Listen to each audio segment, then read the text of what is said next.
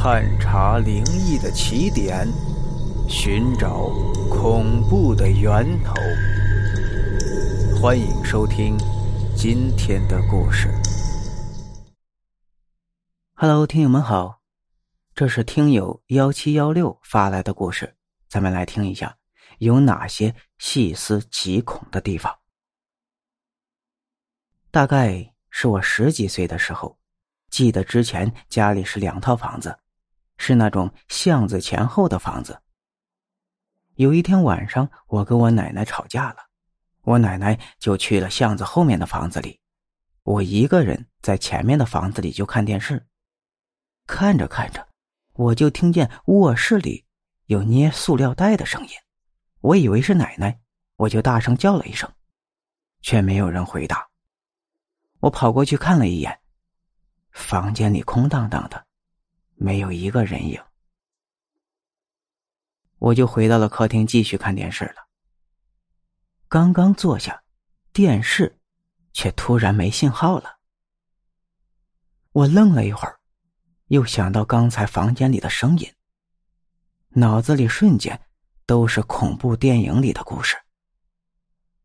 我就把门打开，跑到巷子口，但是。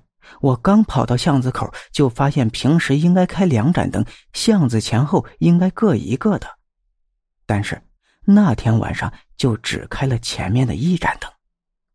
这个灯也不对劲儿，发着绿油油的光，而且平时是可以照亮很大范围的，但是现在只照亮了一小块的地方，其他地方都是朦胧一片。我正想着怎么回事的时候，突然听到家里大鹅的叫声。声音越来越近，但是就是看不见有什么东西。我就突然发现不对劲儿了，快速的原路返回，反锁了门。我跑回我的卧室里，躺在床上，脑子里全是我自己听到的恐怖小说和灵异事件，吓死我了。我就想到，如果有人叫，这时候千万可不能答应啊！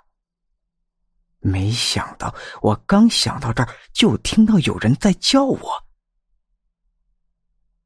更可气的是，我居然下意识的就答应了。娘的，我这是在作死吗？我冷汗都冒出来了。最后，我安慰自己说：“没事儿。”都是自己吓自己。然后，就在那种似睡非睡的状态下，我突然听到有人咚咚咚的敲了三下门。一开始我以为是听错了，就没管他。后来的一个小时左右的时间里，我又听见有人反反复复、来来回回的敲了大概有三四次的门。我就壮着胆子喊了一声。谁呀？然后，没有人回应。就在这种惊恐之中，我靠着床，慢慢的睡着了。好啦，故事讲完了。这个故事是我们的听友幺三八幺七幺六 dqxb 发过来的故事。如果你身边有好的故事，也欢迎投稿哦。